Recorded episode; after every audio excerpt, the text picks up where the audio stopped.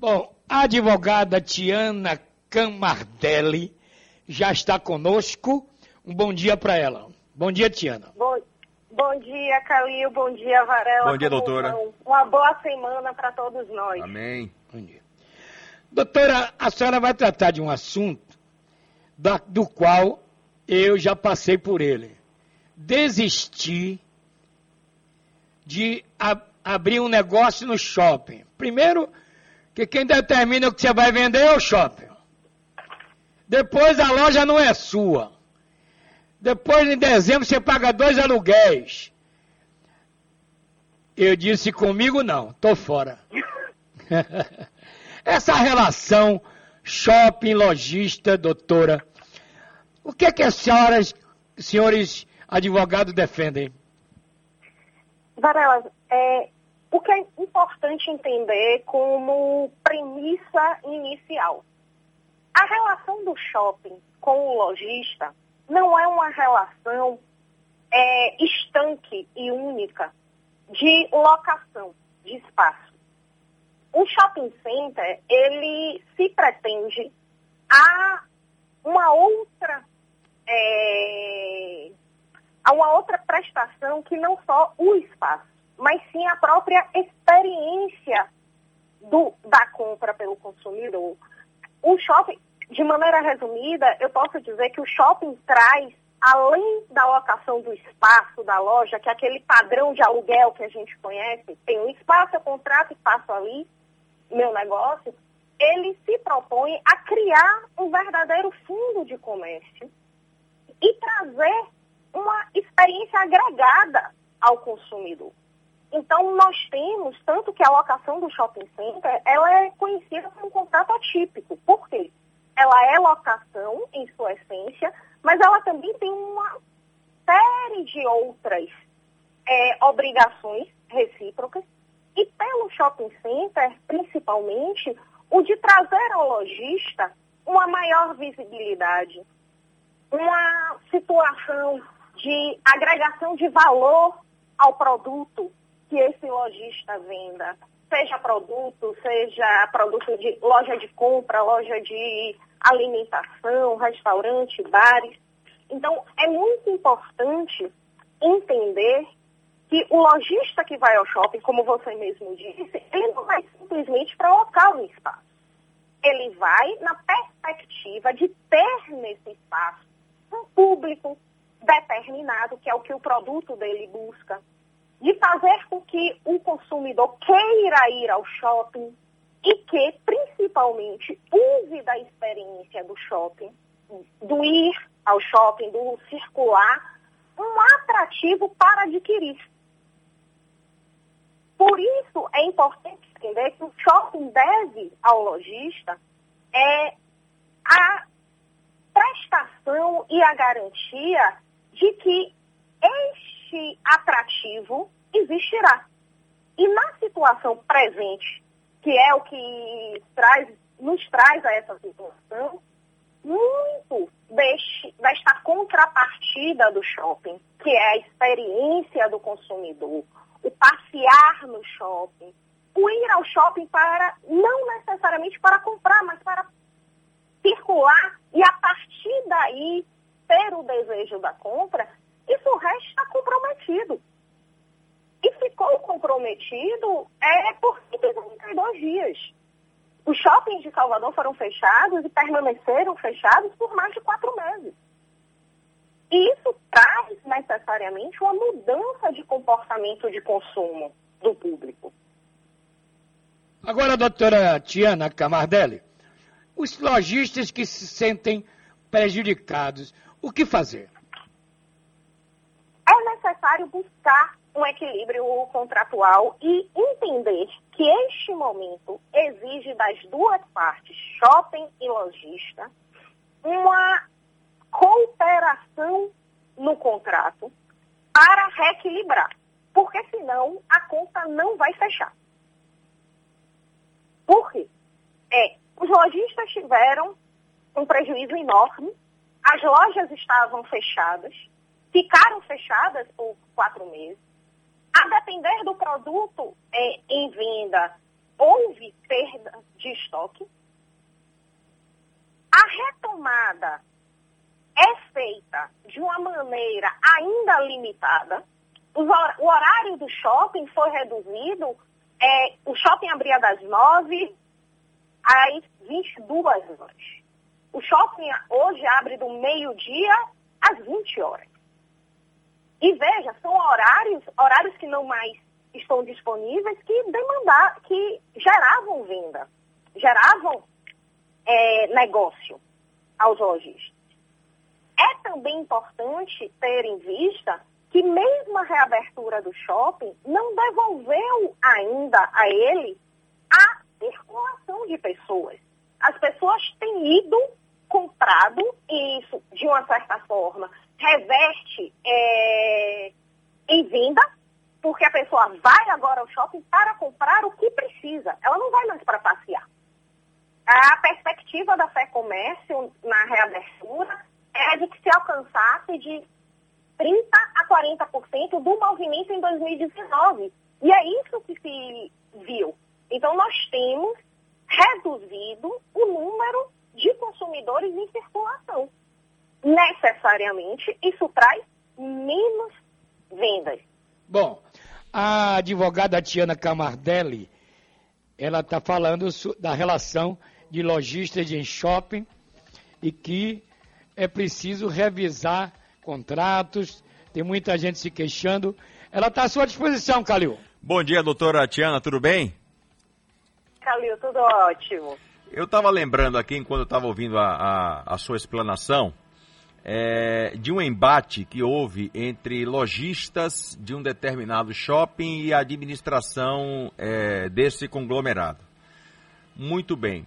Parece que houve a judicialização, já que o tempo da pandemia, que as lojas ficaram fechadas, é, este shopping, a administração deste shopping, não quis diminuir o valor, por exemplo, é, do aluguel. A pergunta que eu te faço é essa, porque existem outros shoppings menores, né, onde a relação da administração com o lojista, é, muitas vezes ele é saudável até um determinado ponto, mas quando se trata da questão das finanças, aí a situação muda de figura.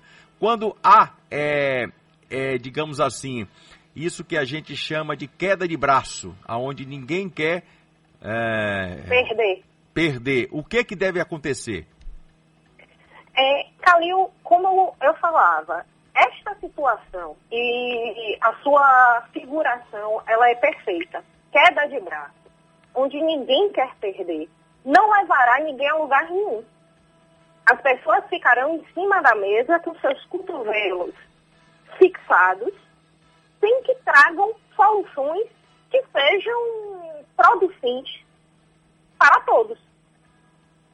Se a, a finalidade de estar no shopping center é para o lojista ter um público é, predeterminado à compra, ter um público que se mostre aberto à experiência da compra, ao tempo é, de lazer, ao tempo de passeio no shopping, que é um dos elementos que provocam é, o desejo de compra, que levam o consumidor a comprar. Você vai ao shopping para almoçar, mas passa na frente de uma loja, vê algo que gosta, entra, compra.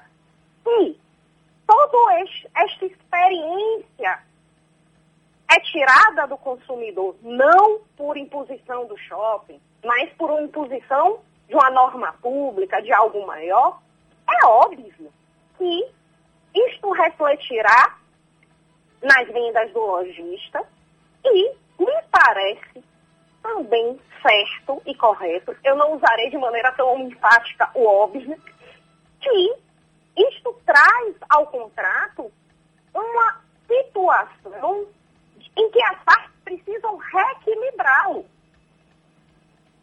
Não adiantará, a exemplo, que o shopping promova campanhas e, e mais campanhas para que as pessoas vão ao shopping, fiquem ao shopping, se o horário do shopping estará reduzido ainda de maneira indefinida. Se para acesso ao shopping é necessário controlar a quantidade de pessoas. É necessário que um lojista possa trazer ao shopping a realidade do impacto disso nas suas próprias vendas e demonstrar que as contrapartidas de estar no shopping, neste momento, não poderão ser atendidas pelo shopping.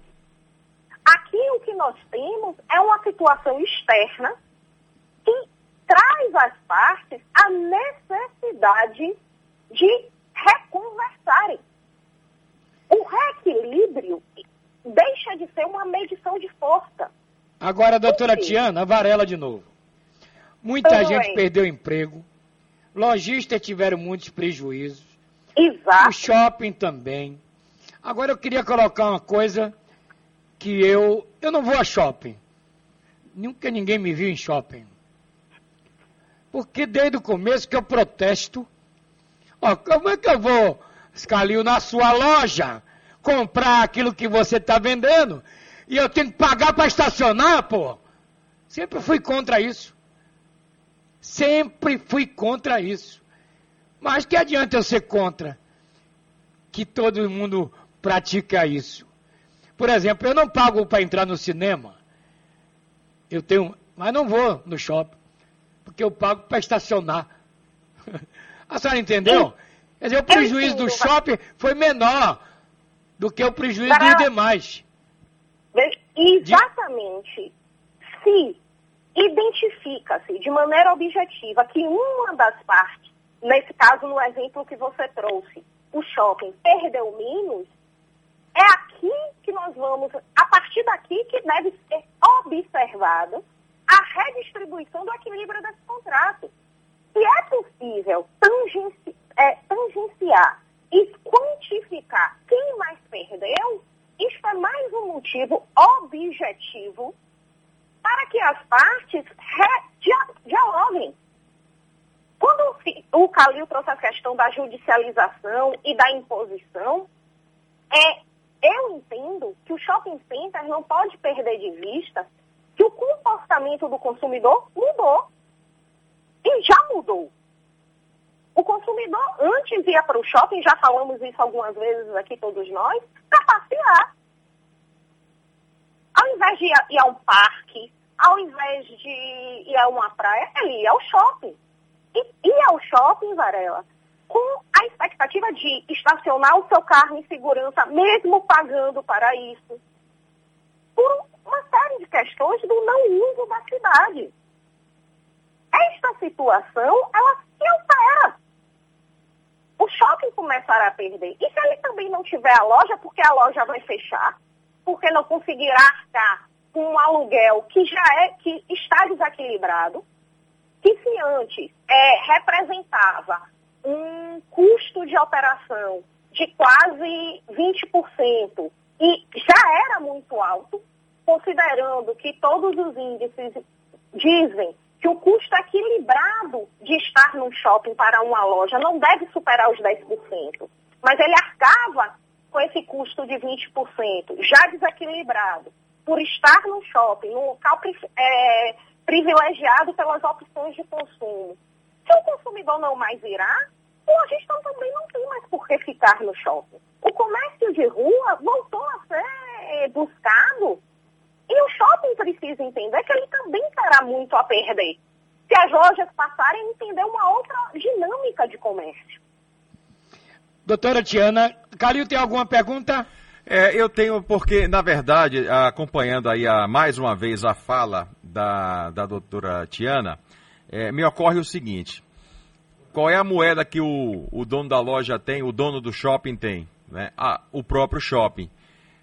Quando eu digo isso, que ele pode, que ele pode barganhar, podemos dizer assim. Uhum. A questão é a seguinte: na hora de não haver o acordo, como eu tinha lhe perguntado na, da vez anterior, não havendo o acordo, o dono do shopping simplesmente pode chegar assim e dizer, olha, não tem acordo, você entrega, você entrega a minha loja. É simples assim, doutora?